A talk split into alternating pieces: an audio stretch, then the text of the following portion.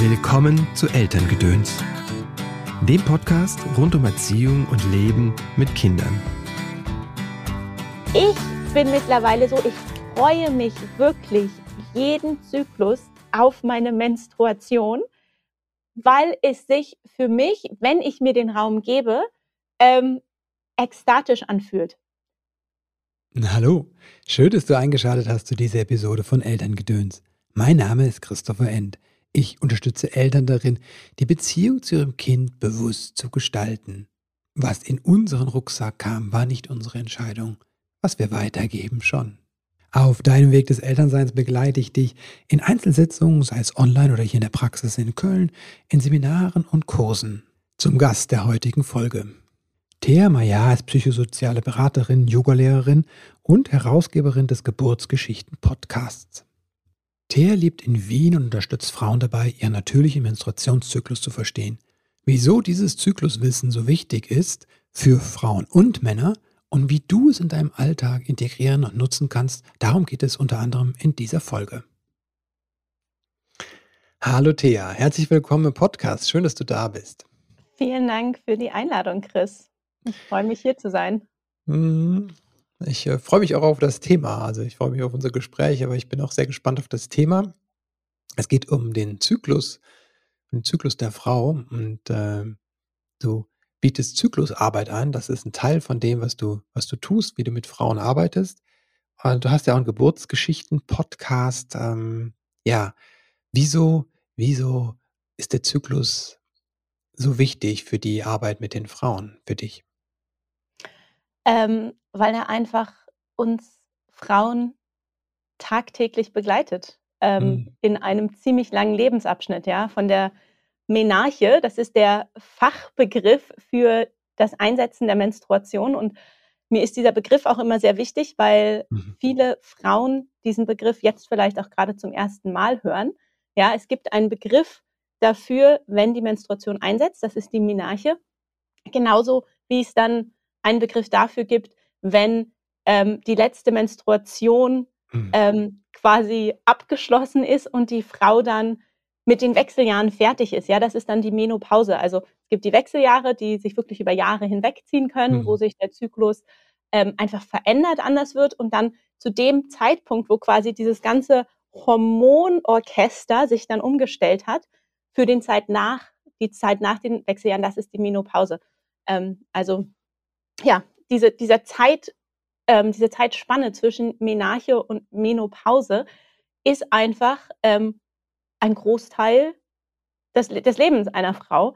Und mhm. deshalb ähm, ist mir das so wichtig. Und wie ich halt gesagt habe, es betrifft uns, der Zyklus ähm, betrifft uns tagtäglich. Das ist nicht nur das Event, wenn ich meine Menstruation habe, wenn ich blute. Mhm. So wird es nämlich oft irgendwie ja auch dargestellt und uns Frauen auch und Männern auch, ja, so werden wir aufgeklärt in der Schule. Da gibt es so ein Event, das ist immer ein paar Mal im Monat, ein paar Tage mhm. und das ist irgendwie nervig und lästig und sogar eklig und man sollte es ja. am besten sich nicht anschauen.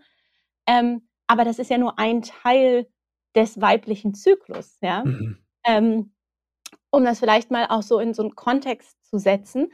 Ähm, wir alle, egal ob wir menstruierend sind oder nicht, und ich, ich rede oft von Frauen, ich meine aber alle menstruierenden mhm. Menschen, ja, ähm, da einfach vorneweg für diejenigen, die sich mit dem Begriff Frauen nicht angesprochen fühlen. Tut mhm. mir leid, wenn ich es nicht immer ähm, richtig benutze, weil es gibt Menschen mit Uterus, Menschen, die menstruieren, die sich nicht als Frau definieren. Mhm.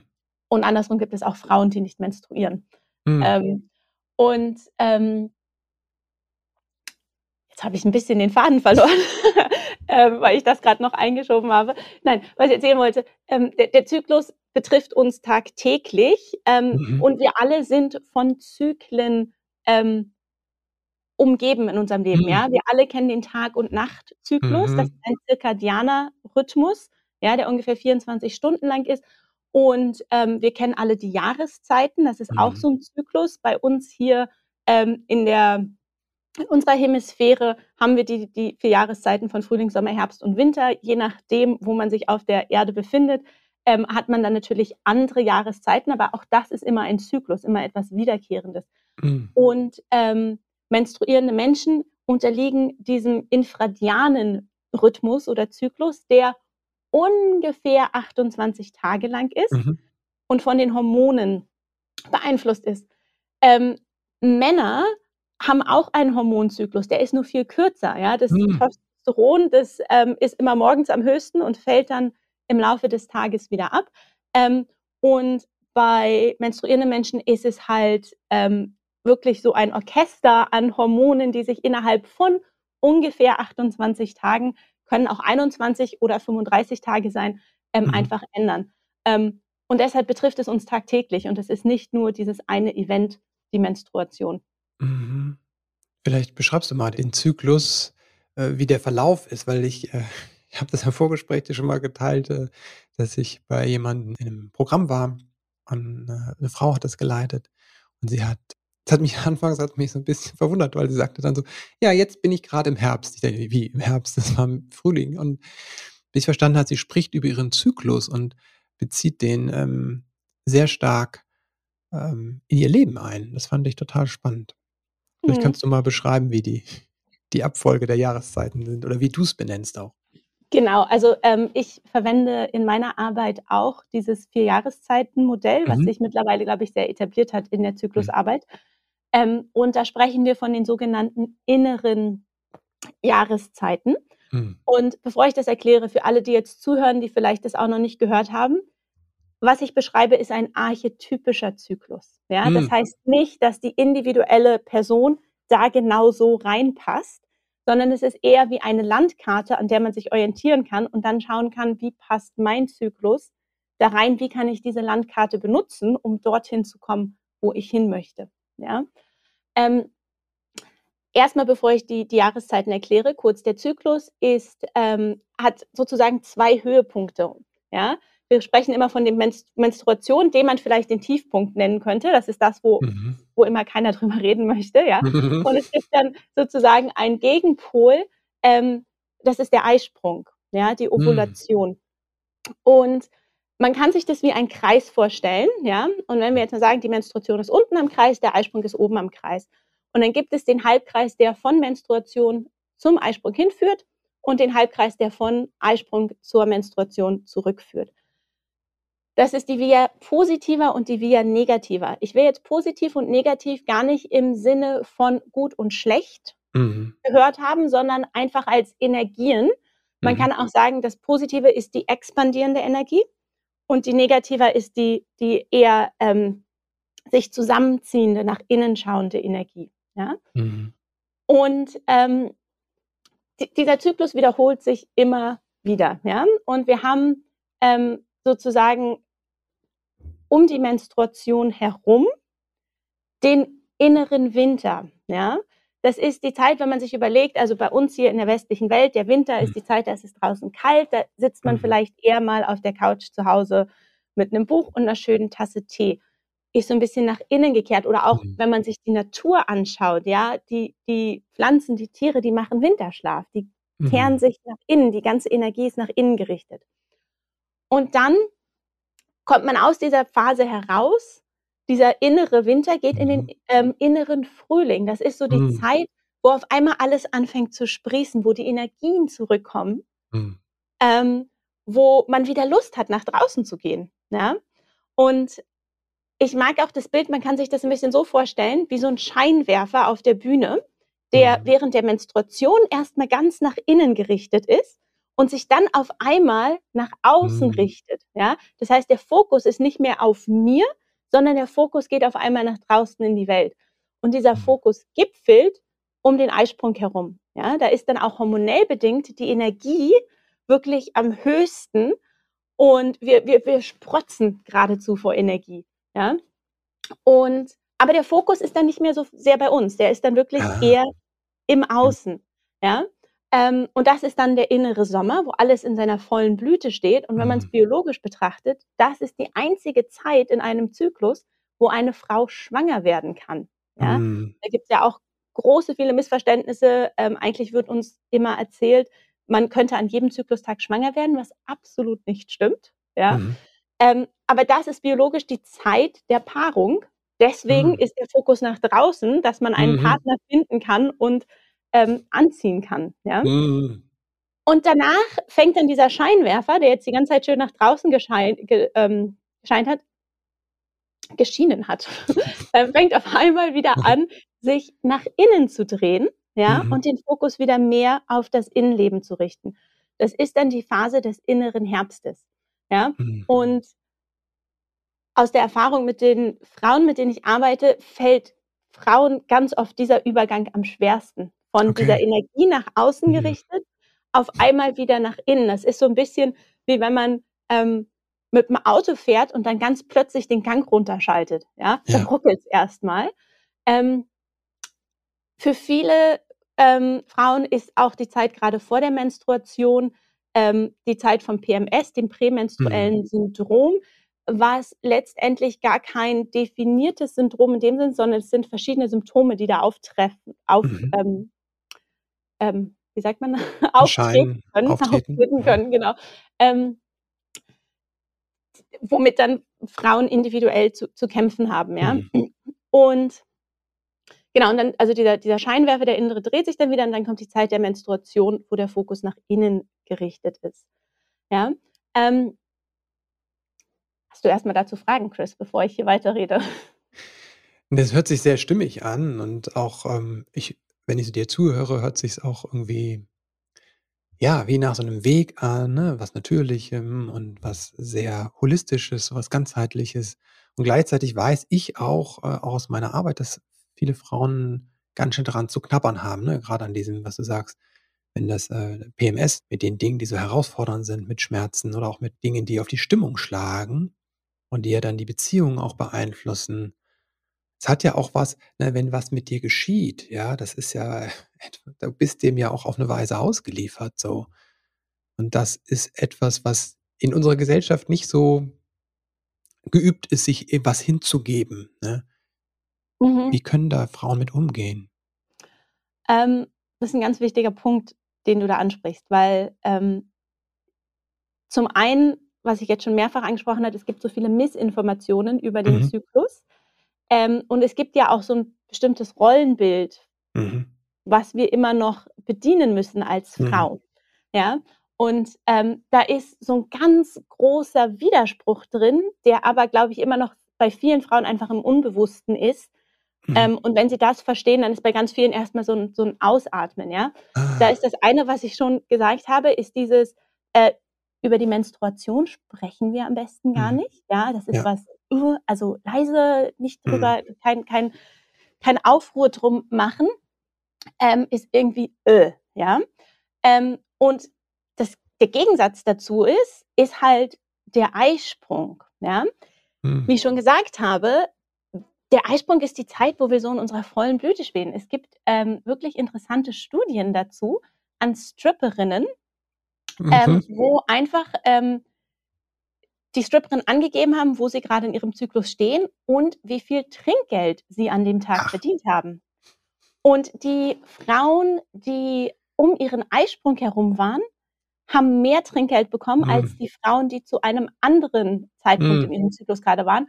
Und ganz interessant, die Frauen, die hormonell verhütet haben, haben mhm. durch die Band weg weniger Trinkgeld bekommen. Das mhm. ist nochmal ein ganzes Thema für sich, dass die Pille und andere hormonelle Verhütungsmittel natürlich diesen natürlichen Zyklus komplett ähm, ausschalten. Wir haben nicht mal eine Menstruation, wenn wir mhm. die Pille nehmen. Ja, es wird immer gesagt, ach, ich habe jetzt meine Tage, auch wenn ich die Pille nehme. Das stimmt nicht. Das ist eine Abbruchsblutung, eine okay. hormonell designte Abbruchsblutung mhm. ähm, von der Pille, die nichts mit der Menstruation zu tun hat. Ja, das muss man ganz klar unterscheiden. Ähm, aber ich finde es einfach Wahnsinn, ja. Die Frauen, mhm. die um den Eisprung herum waren, haben anscheinend attraktiver auf mhm. die männlichen Klienten gewirkt, haben deswegen mehr Trinkgeld bekommen. Ähm, und die Gesellschaft erwartet ja von uns, mhm. dass von uns Frauen, dass wir immer uns in dieser Zyklusphase bewegen, dass wir immer attraktiv nach außen wirken, dass wir immer strahlen. Die mhm. Sache um die Ovulation ist, weil der Fokus nicht bei uns ist, sondern mhm. im Außen, mhm können wir in der Zeit auch super viel bedienen und handeln, ja. Also mhm. aus meinem Mutteralter kenne ich das, ähm, dass wenn ich um den ähm, Eisprung herum bin und ich bin gerade kurz nach dem Eisprung, mir fällt vieles so viel leichter und ich kann irgendwie noch das schnell machen mhm. und das schnell machen. Und ich weiß, dass das in der Woche bei mir wieder ganz anders aussehen wird und dass ich da meine Ressourcen einfach besser aufteilen muss mhm. und schaue, was, was ich mache und was ich nicht mache, damit es mir dann nicht zu viel wird. Weil das führt dann wiederum zu PMS, wenn ich mich in meinem inneren Herbst immer noch so verhalte, ah. als sei ich in meinem inneren Sommer. Dass ich versuche, ah. alles zu bedienen, obwohl es mir eigentlich schon zu viel ist. Und es kennen so viele Frauen, die einfach mhm. sagen, es ging, es ging, es ging. Und dann kam auf einmal der Moment, wo ich dann meinen Partner angeschrien habe oder mein Kind angeschrien habe, wo ich alles hinschmeißen wollte, ja.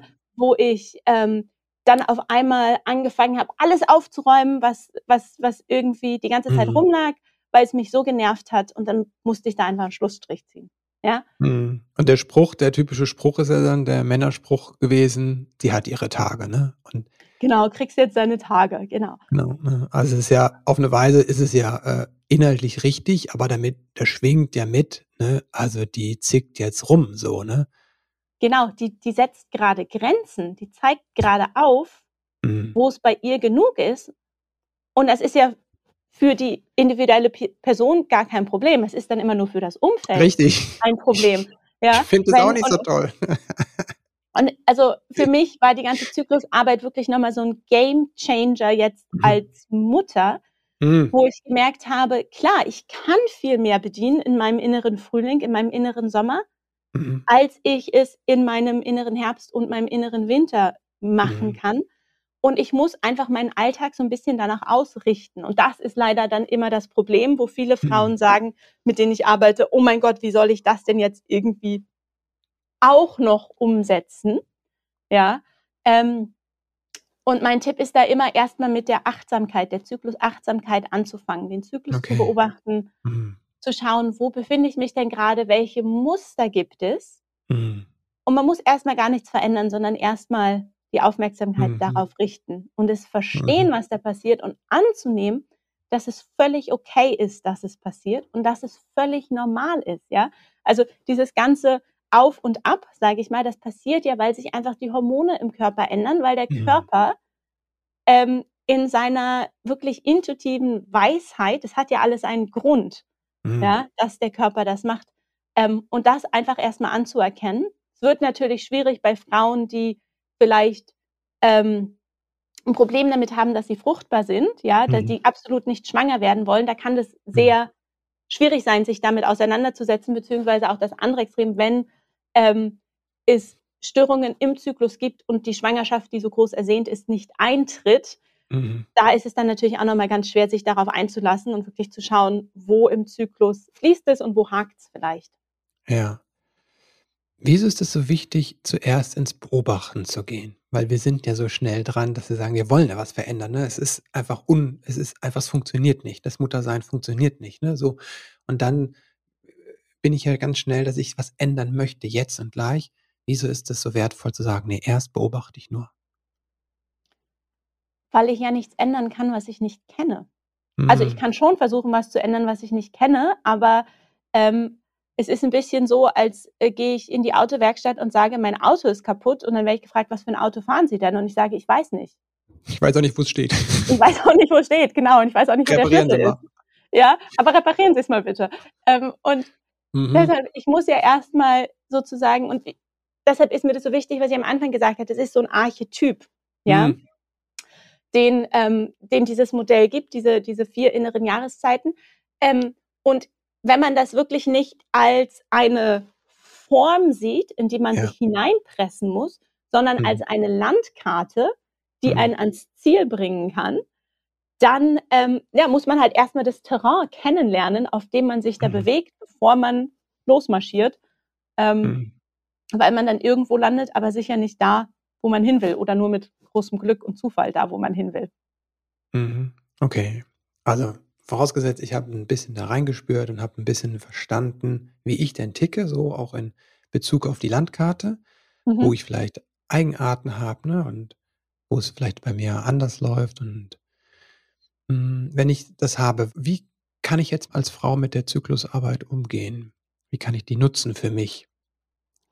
Also, ähm, auf familiärer Ebene, ja, ich denke, dein Podcast hören viele Frauen, die bereits Mütter sind.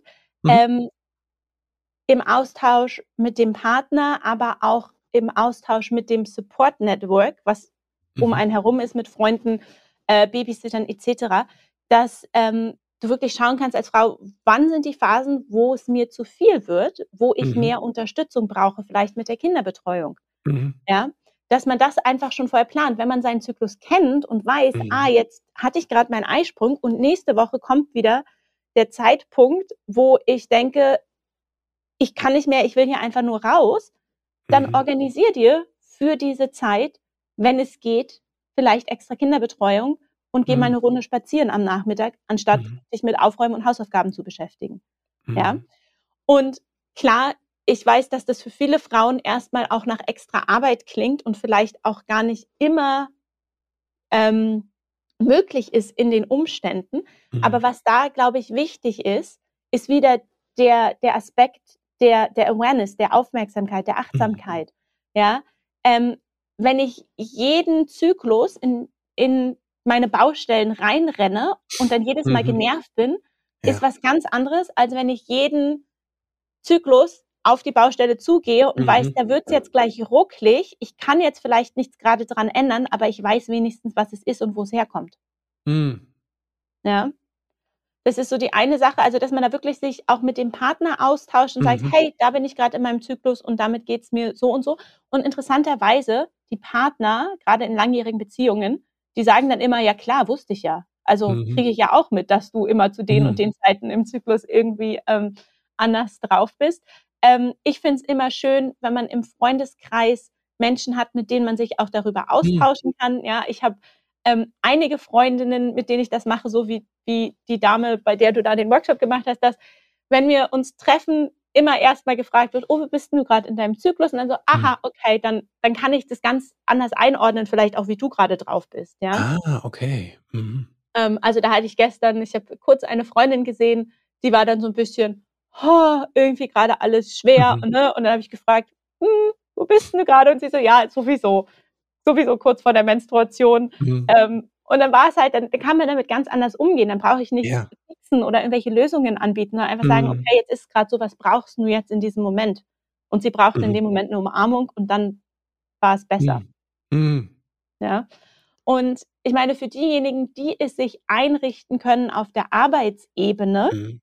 Es fällt mir natürlich als Selbstständige wesentlich leichter als jemand, der 40 Stunden angestellt ist, ähm, zu schauen, wie kann ich denn auch meine Arbeit nach meinem Zyklus richten. Mhm. Gibt es Meetings, die besonders wichtig sind, wo es wirklich darum geht, dass ich strahle und dass ich Überzeugungskraft habe, kann ich die äh, in den inneren Frühling, den inneren Sommer legen, ja? Die Mhm. Gehaltsverhandlung, Mhm. ja? Besser um den Eisprung herum als zur Menstruation hin, weil da Ja. wirke ich einfach ganz anders auch auf mein äh, Gegenüber, ja? Das Stripper-Syndrom, ja. genau, das Stripper-Syndrom, nennen wir es so. Und ähm, Mhm. gibt es vielleicht äh, Tage, wo ich Homeoffice machen kann, Mhm. weil ich einfach, ähm, und das ist die Sache, ja, ähm, dieses nach innen gerichtete bei der Ja. Menstruation ist überhaupt nichts Schlechtes, ja. Das ist die Via, Via Negativa, von der ich am Anfang geredet habe. Das ist aber nichts Schlechtes. Das ist einfach, der Mhm. Fokus ändert sich. Ähm, ich bin mittlerweile so, ich freue mich wirklich jeden Zyklus auf meine Menstruation, Oh, wow. weil es sich für mich, wenn ich mir den Raum gebe, ähm, ekstatisch anfühlt. Wow. Ja, ich Mhm. habe ich habe meistens wirklich einen Tag, bevor meine Blutung anfängt, wenn ich die Zeit habe, so ein bisschen an mir selber Bodywork zu machen, so nach innen zu tunen, da ist wie ein Vibrieren, das in meiner Gebärmutter anfängt, das durch Mhm. den ganzen Körper geht. Und das ist die Zeit, wo ich gute Ideen habe, wo ich Ach. Visionen habe, wo ich so ein bisschen den Fokus wieder setzen kann Mhm. für den kommenden Zyklus. Und man muss dazu sagen, ähm, bis vor vier Jahren, bevor ich oder dreieinhalb Jahre, bevor ich schwanger geworden bin, Mhm. hatte ich die schlimmsten Menstruationsschmerzen überhaupt, bedingt Mhm. auch durch Endometriose.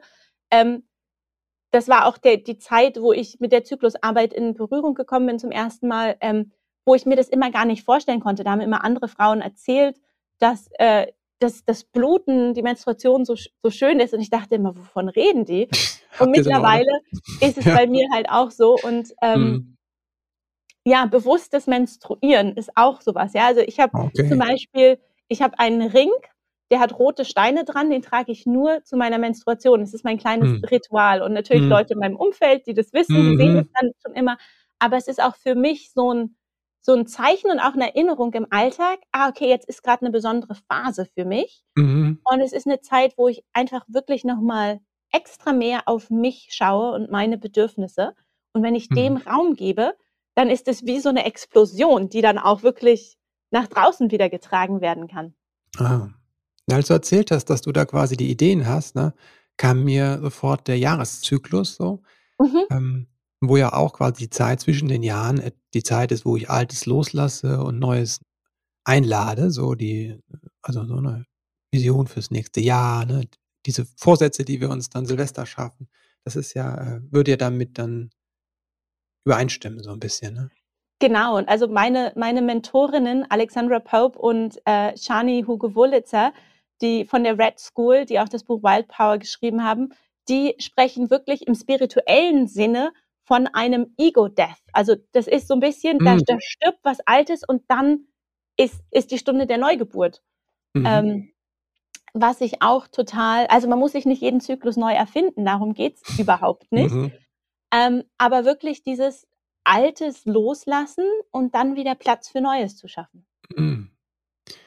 Wenn wir jetzt in einer Partnerschaft sind oder wenn Frauen in einer Partnerschaft sind, wie was bräuchten sie von von ihrem Partner oder Partnerin im Zyklus? Allererstes wirklich die Awareness, dass beide Partner verstehen, also wenn wir Mhm. jetzt von einer heterosexuellen Mhm. Beziehung ausgehen, ja, ähm, dass ein Teil der Beziehung, eine Hälfte, ähm, diesen ungefähr 28-Tage-Zyklus hat, Mhm. ja, und die andere Hälfte einen Zyklus hat oder ein, ja, wo es eigentlich, also beim Testosteron ist wirklich, am Morgen ist es am stärksten, dann fällt es ab, am nächsten Morgen ist es wieder hoch, dann fällt es ab. Ja, Mhm. und also man kann sagen, dass die eine Person zyklisch lebt und die andere linear. Mhm. Ja, dass man dafür erstmal ein, ein Verständnis findet, dass es da unterschiedliche Bedürfnisse gibt. Mhm. Und es ist natürlich, wir leben in einer linearen Gesellschaft. Wir sind Ja. alle total vom Patriarch ähm, Mhm. beeinflusst, gesteuert. Ähm, und deshalb fällt es auch vielen Frauen so schwer, sich auf die Zyklusarbeit einzulassen, weil Klar. es ist halt nicht, ich schwimme nicht mit dem Strom, der linear geht, Ja. sondern ich kreiere kleine Wirbel, weil ich, weil Wie ich soll das gehen, ist bin. die erste Frage, ne? Wie soll das gehen, ne? Die Genau.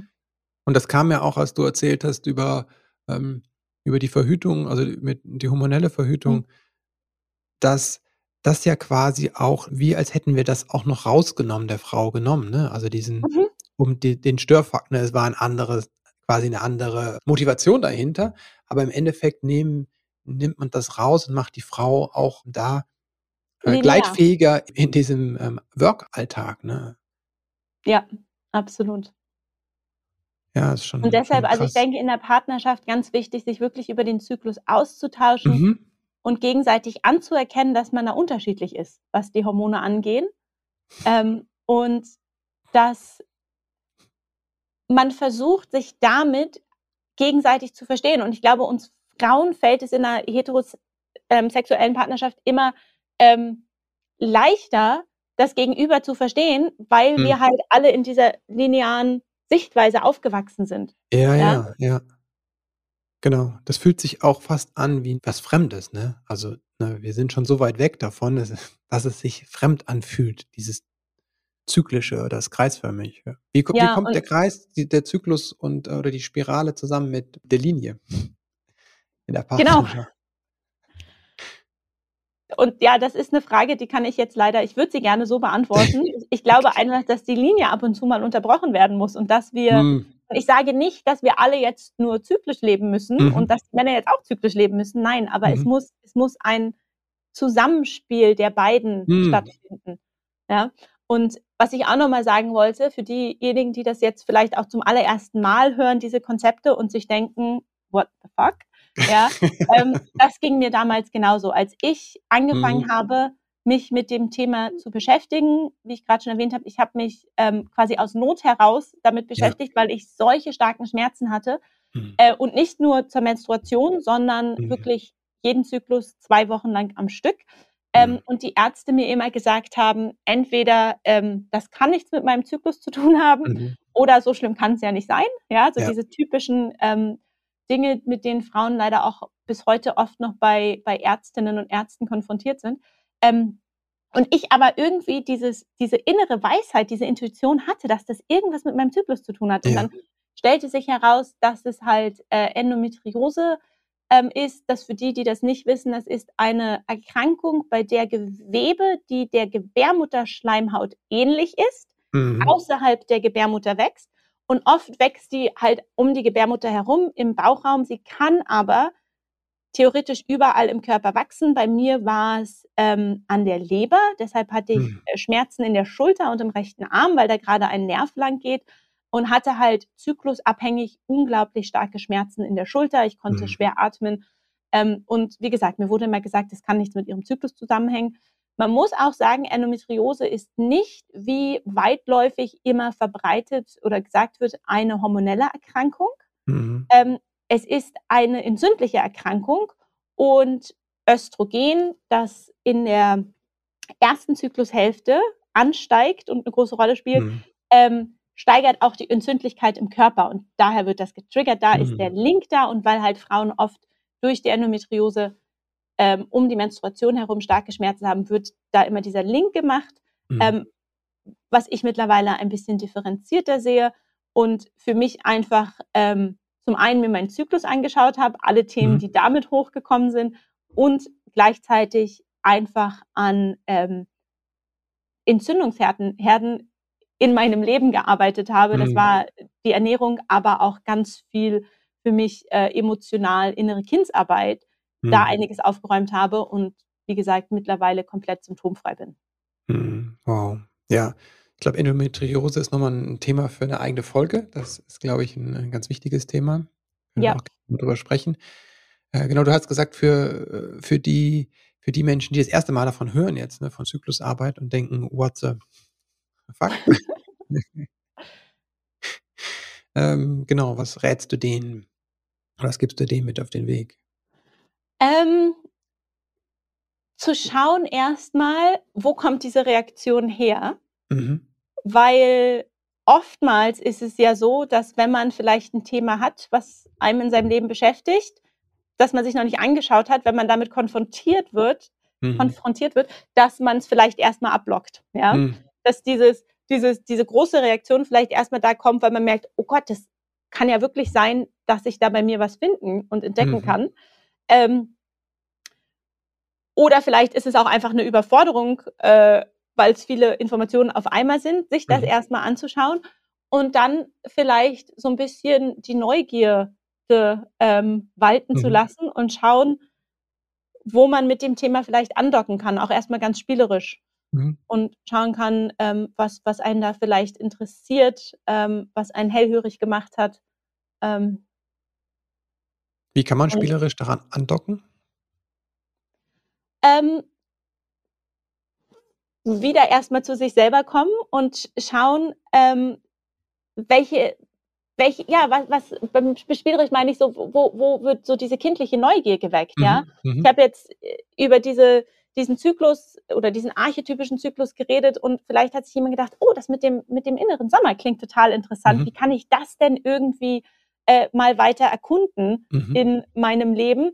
Und da gibt es Leute, die sich ein Buch kaufen, da gibt es Leute, die sich mhm. noch mehr Podcast-Folgen dazu anhören oder äh, gleich eine Session buchen und ähm, ja, aber erstmal ohne jetzt äh, das Outcome vor Augen zu haben, mhm. so und so mhm. muss es sein, weil das ist, glaube ich, ähm, das stand mir ganz lange mit der Zyklusarbeit im Weg, dass ich immer dachte, mein Zyklus muss so und so aussehen ah. und da und da muss ich hinkommen. Ähm, mhm. Nein, also es gibt Parameter, wo wir sagen, das ist ein gesunder Zyklus mhm. und das ist vielleicht einer, wo man mal was abchecken sollte. Ja. Ähm, und da möchte ich ganz gerne auch nochmal wirklich auf das Thema Schmerzen während der Menstruation. Mhm. Ja, ähm, Schmerzen während, während der Menstruation kommen häufig vor, sind aber nicht normal. Okay. Ja? Ganz wichtiger Unterschied. Ja, mhm. sie kommen häufig vor, sind aber nicht normal. Dass man ähm, leichte Krämpfe hat, mhm. dass man vielleicht denkt, oh, heute will ich mich nicht so sehr belasten. Ja. Ähm, das, das ist normal, ja. Die, die Gebärmutter, die zieht sich zusammen ähm, während der Menstruation und Mhm. stößt dir diese aufgebaute Gebärmutterschleimhaut ab. Ähm, und das ist einfach Arbeit, muskulär, das darf man schon spüren. Aber wenn man das Gefühl hat, man kann das Bett nicht verlassen, Okay. ähm, wenn man das Gefühl hat, man muss Schmerzmittel nehmen, dann Mhm. ist das nicht normal. Dann ist das auf jeden Fall etwas, was man abklären sollte. Genauso mit Ja. der Stärke der Blutung. Es gibt gewisse Parameter, wo man sagen kann, so und so viel Blutverlust während der Menstruation ist normal. Wenn es einen gewissen Level überschreitet, dann sollte das wirklich ärztlich abgeklärt werden. Mhm. Ähm, abgesehen davon, ja, also wenn's, wenn wir uns jetzt in den normalen Parametern ähm, Mhm. bewegen, dann gibt es nicht das eine Richtige und das andere ist falsch, sondern da ist es Ja. dann wirklich zu schauen, wie kann mein Zyklus, ich, ich sehe meinen Zyklus immer als inneren Kompass. Wo kann der mich Mm. hinführen?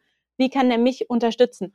Und das, da kommt dann diese, dieses Spielische, äh, Spielerische herein, wenn wir weggehen vom Mhm. Optimieren. Ja, ich will, Ja. will nicht, dass Frauen ihren Zyklus jetzt optimieren müssen und immer Mhm.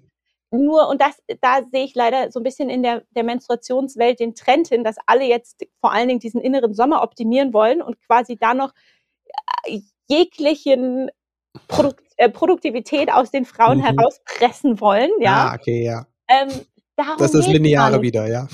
Genau, das ist dann da auch wieder so total äh, ähm, outcome-focused, sondern Mhm.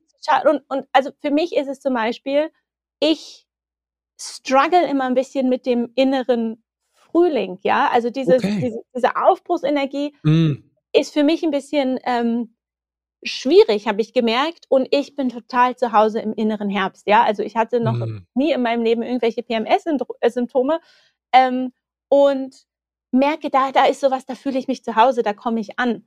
Und da Mhm. dachte ich am Anfang immer, oh Gott, in meinem Zyklus ist ja was verdreht und ist was falsch. Nein, da ist gar nichts dran falsch. Es gibt diesen Archetyp und es gibt Menschen, die mögen den Frühling lieber und es gibt Menschen, die lieben den Herbst wieder lieber. Mhm. Und ähm, da wirklich dann zu schauen, wie man mit dem persönlichen Zyklus umgehen und durchs Leben gehen kann. Mhm. Mhm. Bei dem Spielerischen würde ich noch einmal anknüpfen wollen. Mhm. Hast du denn einen Tipp für einen Podcast und für ein Buch? Äh, Buch auf jeden Fall das Wild Power von Mhm. Alexander Pope und Charlie Hugo Wurlitzer. Ähm, das ist originalsprachlich in Englisch, gibt es aber auch auf Deutsch und viele weitere Sprachen Mhm. äh, übersetzt. Die beiden haben auch einen Podcast, Mhm. wo sie über solche Themen reden. Ähm, und ansonsten, was ich auch sehr empfehlen kann, ist auch ein englischsprachiger Podcast, Mhm. der heißt Fertility Friday, wo jetzt viele erstmal bei Fertility wirklich an Fruchtbarkeit denken. Mhm. Die Lisa Hendrickson Jack, die ähm, unterrichtet die symptothermale Methode, die ich übrigens auch unterrichte. Ähm, das ist, symptothermale Methode ist entweder hormonfrei verhüten Mhm. oder kann genauso gut eingesetzt werden, um bewusst schwanger zu werden. Ja? Mhm. Also symptothermale Methode ähm, heißt einfach, dass ich täglich meine Basaltemperatur messe, also gleich nach dem Aufstehen mit einem Thermometer, Thermometer äh, meine Temperatur messe und gleichzeitig, zeitgleich ähm, während des Zyklus meinen Zervixschleim beobachte. Der verändert sich nämlich hormonell bedingt und wird halt um den Eisprung herum wird der mehr und verändert sich auch in der Qualität. Und ähm, wenn ich die Temperaturkurve und die ähm, Zervixschleimbeobachtungen kombiniere, kann ich mit 99,8%iger Verlässlichkeit, das ist die gleiche Verlässlichkeit, die die Pille hat, in dem jeweiligen Zyklus meine fruchtbaren Tage von meinen unfruchtbaren Tagen unterscheiden. Mhm. Und je nachdem, ob ich gerade schwanger werden möchte oder ob ich Mhm. nicht schwanger werden möchte, kann ich mit dieser Information, die ich dann habe, Entscheidungen treffen und kann zum Beispiel sagen, wenn ich weiß, dass ich fruchtbar bin und nicht schwanger werden möchte, habe Mhm. ich entweder keinen Sex, wo Sperma in die Vagina gelangen könnte, ja, wo es zu einer Mhm. Schwangerschaft kommen könnte, oder ich benutze eine äh, Barrieremethode wie ein Mhm. Kondom oder ein Diaphragma. In der Zeit Mhm. verlasse ich mich dann auf die Verlässlichkeit der Barrieremethode, ja, Mhm. und nicht auf die 99,8 Prozent. Beziehungsweise, wenn ich schwanger werden möchte, dann kann ich halt genau planen, mhm. wann ich Sex haben muss, um die ähm, Wahrscheinlichkeit zu erhöhen, schwanger zu werden. Und das ist so wichtig, weil da kommen wir wieder zu den, den Zyklusmythen ähm, und die Missinformationen, die es gibt. Es wird immer schulmedizinisch, wird immer von einem 28-Tage-Zyklus ausgegangen, wo der Eisprung am 14. Zyklustag, also bang in der Mitte sitzt. Mhm. Ähm, wenn ich davon ausgehe, dass mein Eisprung am 14. Zyklustag ist und darauf gehend dann immer äh, Sex habe, um schwanger zu werden, mein Eisprung aber vielleicht erst am 19. oder 20. Zyklustag mhm. stattfindet, also viel später, äh, weil mein Zyklus vielleicht ein bisschen länger ist, vielleicht er 30, ja. 31, 32 Tage lang ist, dann ähm, macht es einfach einen großen Unterschied. Ja? Mhm. Ähm, und ich hatte schon mehr als eine Frau in der Beratung, die so ein bisschen dann war, ach so, mhm. jetzt, mhm. jetzt verstehe ich. Ich hatte dann immer nur zu dem mhm. und dem Zeitpunkt vielleicht mhm. ähm, Sex und gar nicht da, wo ich hätte schwanger werden können. Mhm. Und das ist einfach für mich so Information. Ähm, als ich das alles gelernt habe, war ich geschockt und bin aus allen Wolken gefallen, dass mhm. ich erst Ende 20 werden musste, um meinen Zyklus, meinen Körper wirklich zu verstehen. Mhm. Und deshalb bin ich auch so passionate ähm, mhm. bei dieser Arbeit dabei, weil ich denke, es ist einfach egal, ob du schwanger werden willst oder nicht, egal, ob du gerade in der Partnerschaft bist oder nicht. Mhm. Es ist so wichtig zu wissen, was im Körper mhm. passiert. Ähm, nicht nur auf dieser spirituellen, emotionalen Ebene, sondern auch auf wirklich mhm. der biologischen Ebene, mhm. ähm, weil einfach das, die Entscheidung, schwanger zu werden oder nicht schwanger zu werden, beziehungsweise den Zeitpunkt selber mhm. zu wählen, wann man schwanger werden möchte, unglaublich wichtig ist. Und das ist dann auch vielleicht so ein bisschen die Brücke zu dem anderen Thema, über das wir heute nicht so viel reden, wo ich sehr passioniert dabei bin, das Thema Schwangerschaft und Geburt. Nur ja. als ganz kleines Beispiel.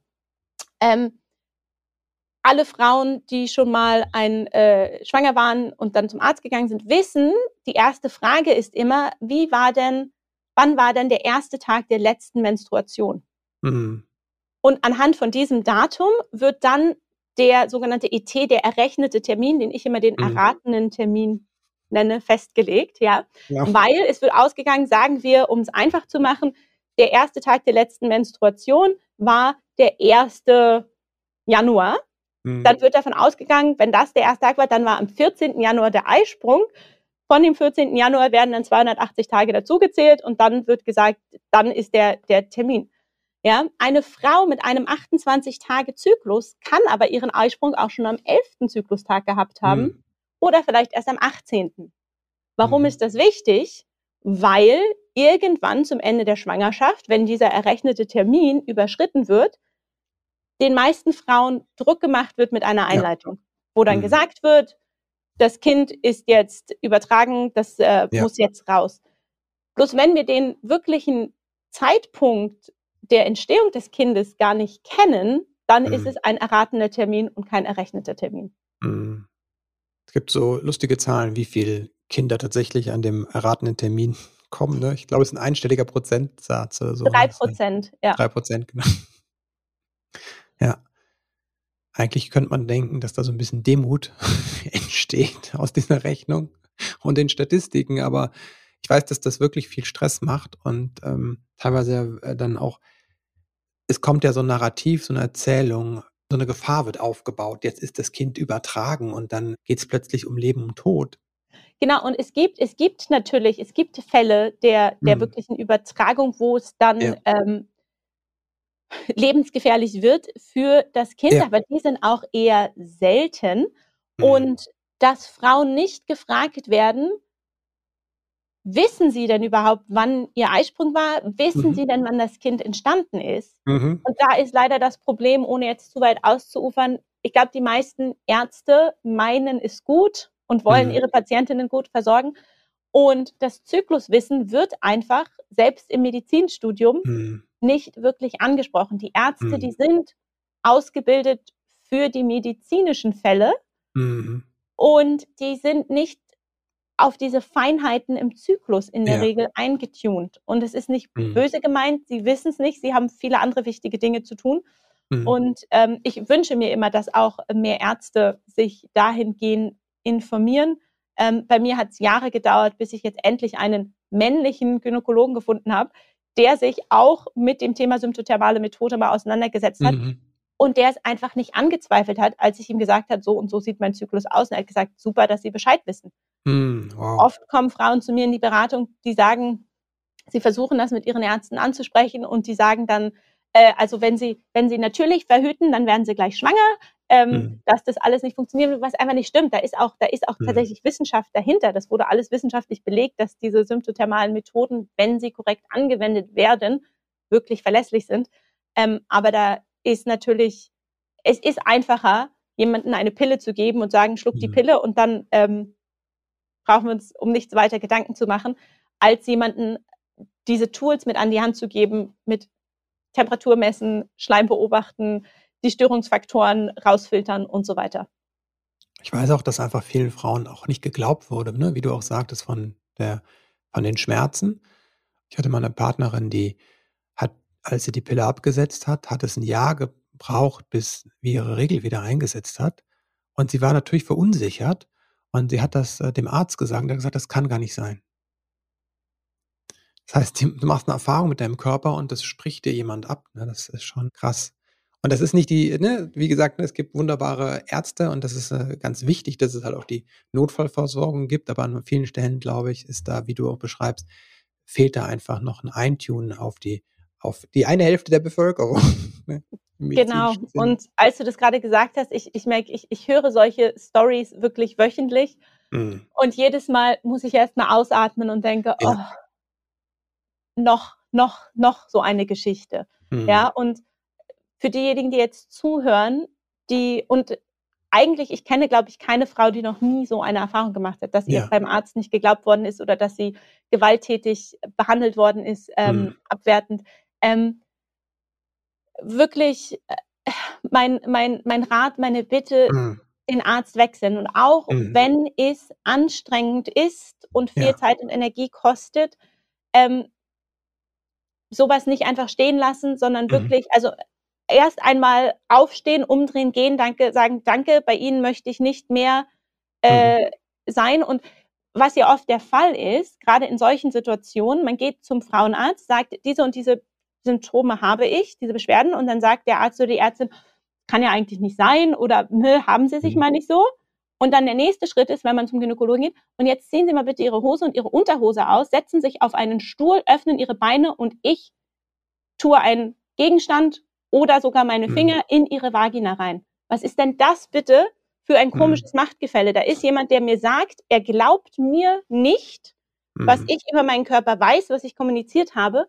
Und danach fässt er mich oder sie intim an und macht Mhm. Untersuchungen, die einfach unangenehm sind, in Mhm. egal welchem Umstand, ja. Also auch Ja. wenn man einen Arzt oder eine Ärztin hat, ähm, mit der man total gut kann, ist, glaube ich, Mhm. so eine vaginale Untersuchung immer etwas, was erstmal so ein bisschen öh, Unbehagen auslöst. Ja. Und ähm, also wenn man bei einem Arzt ist und schon beim Gespräch Ich werde auch nicht gern, ich werde auch nicht gern an meine Genitalien untersucht oder äh, operiert. Ne? Das ist schon Ja. sehr, sehr heftig. Ne? So. Ja, Ja. und da also wirklich kann ich wirklich nur allen ähm, den Mut machen, wenn ihr schon Mhm. beim Gespräch nur das Gefühl habt, dass Ja. mit der Person was nicht passt, dann Mhm. sagst du einfach, danke für Ihre Zeit, ich gehe jetzt, ich möchte nicht untersucht werden. Ja. Ja. Ähm, es sei denn natürlich, es ist wirklich ein großer Notfall, aber da spricht man wahrscheinlich auch nicht irgendwie groß vorher, sondern Mhm.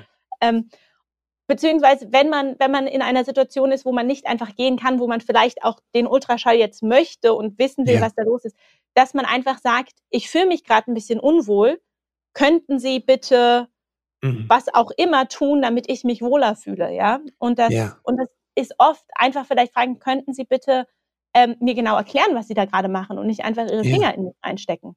Weil das leider auch nicht selbstverständlich ist, dass alle Ärzte das Mhm. machen. Mhm. Oder im besten Fall einfach wirklich, und das ist leider durch Covid sehr schwierig geworden, dass man den Partner oder eine Freundin oder Mhm. Die Mutter, die Schwester einfach mitnimmt zu solchen Ja. Untersuchungen, zu, zu Mhm. Arztterminen. Einfach sagt, ich will hier nicht alleine sein, ich möchte jemand an meiner Seite haben, der oder die Mhm. mich emotional Mhm. unterstützt. Ja. Finde ich, glaube ich, ganz wichtig. Ne? Den Hinweis einfach auf die, die Selbstfürsorge in, in dem Bereich. Ja. Eigentlich wollte ich, wir sind schon soweit, aber ich würde doch, ich stelle die Frage noch, ne, weil mich das wirklich auch äh, persönlich ja persönlich betrifft und persönlich umtreibt. Wie sprechen wir mit unseren Kindern hm, über den Zyklus? Sowohl mit unseren Töchtern als auch mit unseren Söhnen.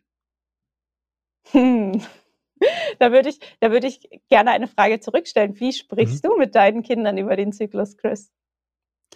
Wo, wie ja, machst du das jetzt und wo, wo ist der mhm. Punkt, wo du denkst, oh, da fühlt sich komisch an?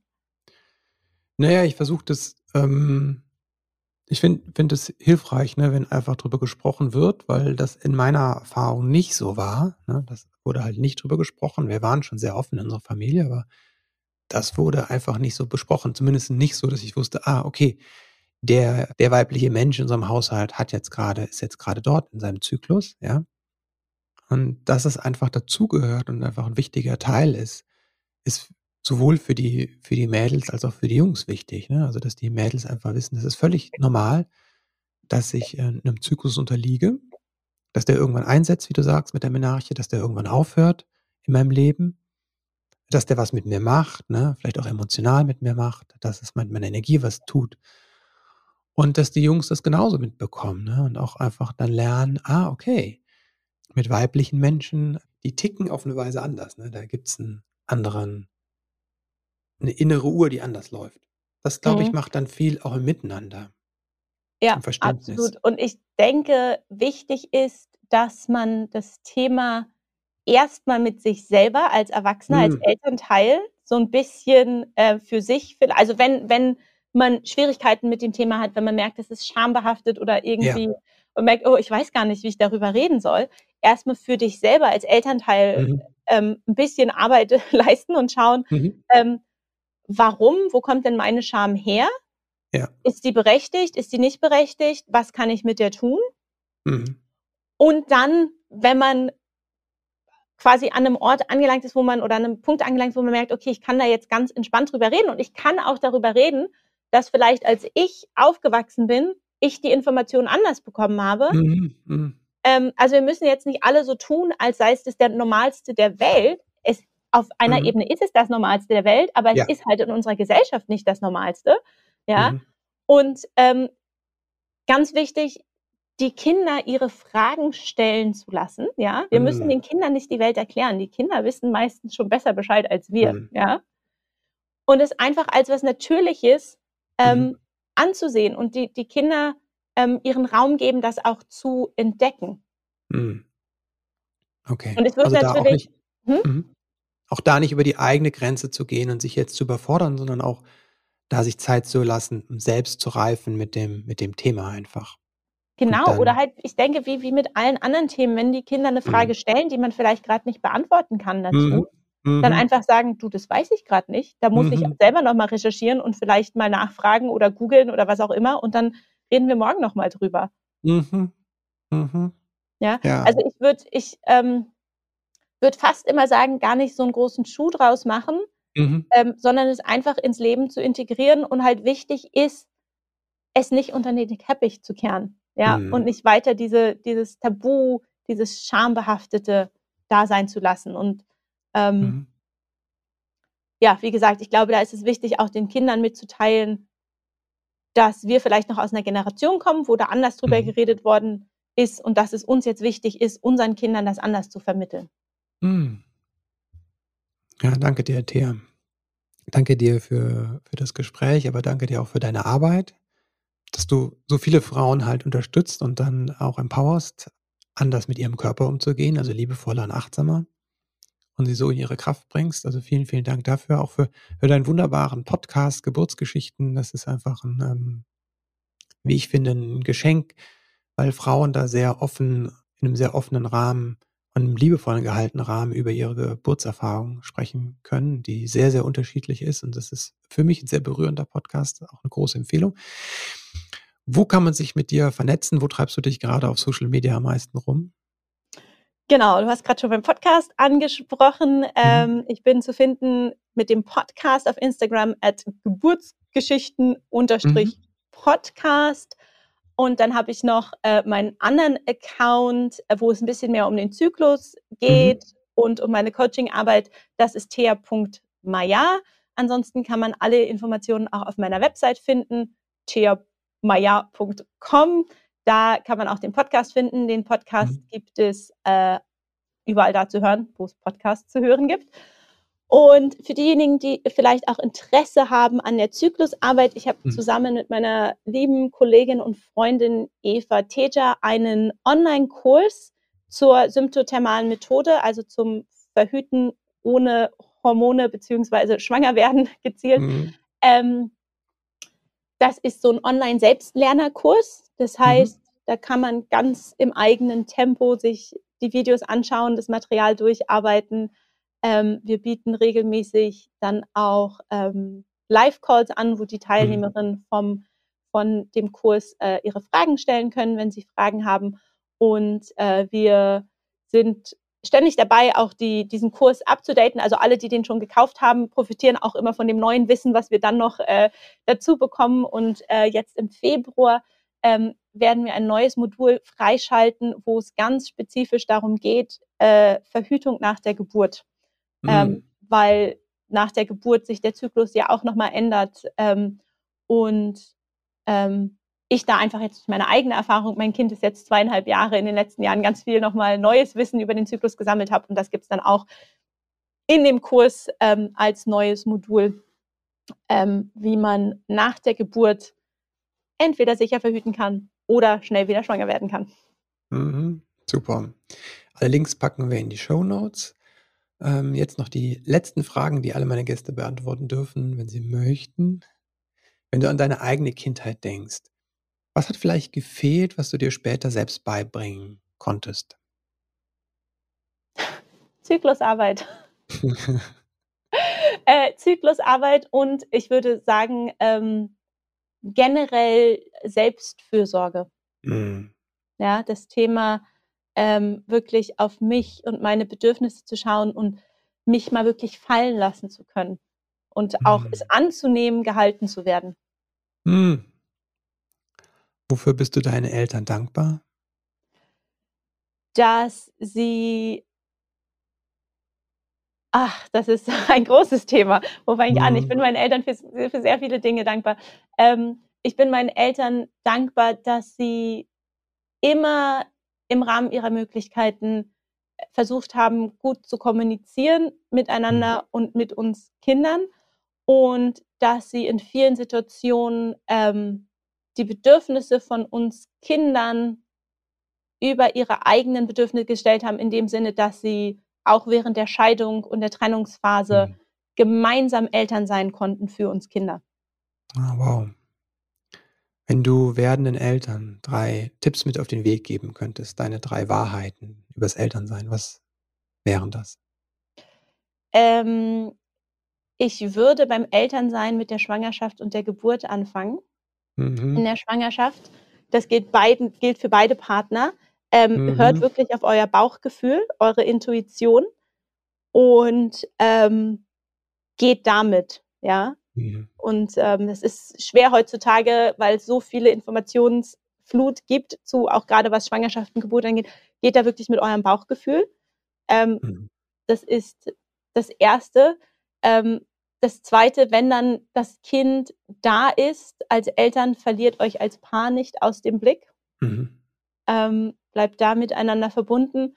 Und ich glaube, mein letzter Tipp ähm, betrifft uns alle. Ich habe immer das Gefühl, uns Frauen, uns Mütter vielleicht noch mehr, hört auf mit dem Vergleichen. Äh, mm. Alles, was ihr auf Instagram seht, ist nicht echt, ist gestellt. Ähm, ja. Vertraut darauf, dass das, was ihr macht, richtig ist und dass es genug ist und hört mm. auf, immer zu denken, ihr müsstet anders oder besser sein. Mhm. Hört auf euer Bauchgefühl, Eltern als Paar bleiben und ähm, hört auf, euch zu vergleichen. Thea, danke dir. Sehr gerne, Chris. Ich finde es ganz schön krass, wie Frauen auch hier diskriminiert wurden und werden, immer noch, also im medizinisch-wissenschaftlichen Kontext, sage ich mal, auch durch den männlichen Blick. Also zum Beispiel, dass Medikamente für männliche Körper entwickelt wurden und die dann auf Frauen über Körper übertragen wurden, ohne ähm, spezifische Anforderungen des weiblichen Körpers zu berücksichtigen. Das ist die eine Sache und es ist gut, dass darüber gesprochen wird. Die andere Sache ist unser eigenes Wissen, also unser Wissen über Frauen und über Frauengesundheit. Ähm, und damit meine ich das Wissen von Frauen über Frauen und das Wissen von Männern über Frauen. An dieser Stelle sind wir alle gefragt, jeder von uns. Und da leistet Thea so einen wertvollen Beitrag. Wenn dir diese Folge gefallen hat, dann freue ich mich über eine kurze Rezension, eine Bewertung auf iTunes, Spotify oder wo du gerade den Elterngedöns Podcast hörst. Wenn dir diese Folge gefallen hat, dann schreib mir doch gerne eine kleine Rezension auf iTunes oder gib mir eine Bewertung auf Spotify oder wo du sonst gerade den Elterngedöns Podcast hörst. Und falls es dir heute noch keiner gesagt hat, dann sage ich es dir. Danke dafür, dass du dein Elternsein so lebst, wie du es tust, dass du dich um die Bindung, die Beziehung zu deinem Kind so kümmerst, so sorgst, dass du dir die Zeit nimmst, hier in so einen Elternpodcast einzuschalten. Ich wünsche dir alles Gute und Liebe und bis bald.